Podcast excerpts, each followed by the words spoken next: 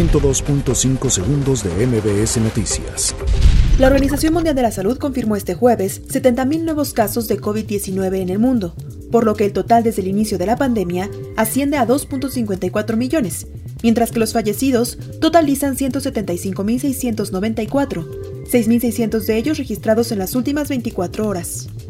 Al corte de este jueves 23 de abril han arribado a territorio mexicano 10.321 personas desde el exterior tras las gestiones de las autoridades mexicanas para su repatriación en medio de la pandemia por COVID-19, informó la Secretaría de Relaciones Exteriores. Serán un total de un millón de créditos a la palabra los que la Secretaría de Economía entregará a micronegocios y prestadores de servicio, y que serán de 25 mil pesos para cada beneficiario, dio a conocer este jueves Graciela Márquez, titular de la dependencia.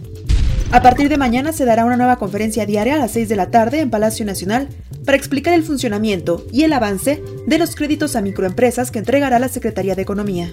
El presidente de México indicó que se ha comprometido con los empresarios nacionales a analizar estas aperturas para ir regresando a la normalidad productiva en la frontera.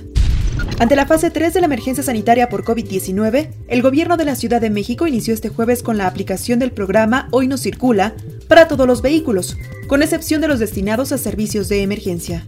La Ciudad de México mostró signos de recuperación en materia de seguridad, ya que en el primer trimestre de 2020, comparado con 2019, las cifras oficiales del índice delictivo demuestran una notable disminución, principalmente en aquellos que atentan contra la vida y los de orden patrimonial. España mantiene tendencia estable en muertes por COVID-19. El actor estadounidense Richard Gere y su esposa, la empresaria española Alejandra Silva, agrandaron la familia al darle la bienvenida a su segundo hijo después de dos años de matrimonio. 102.5 segundos de MBS Noticias.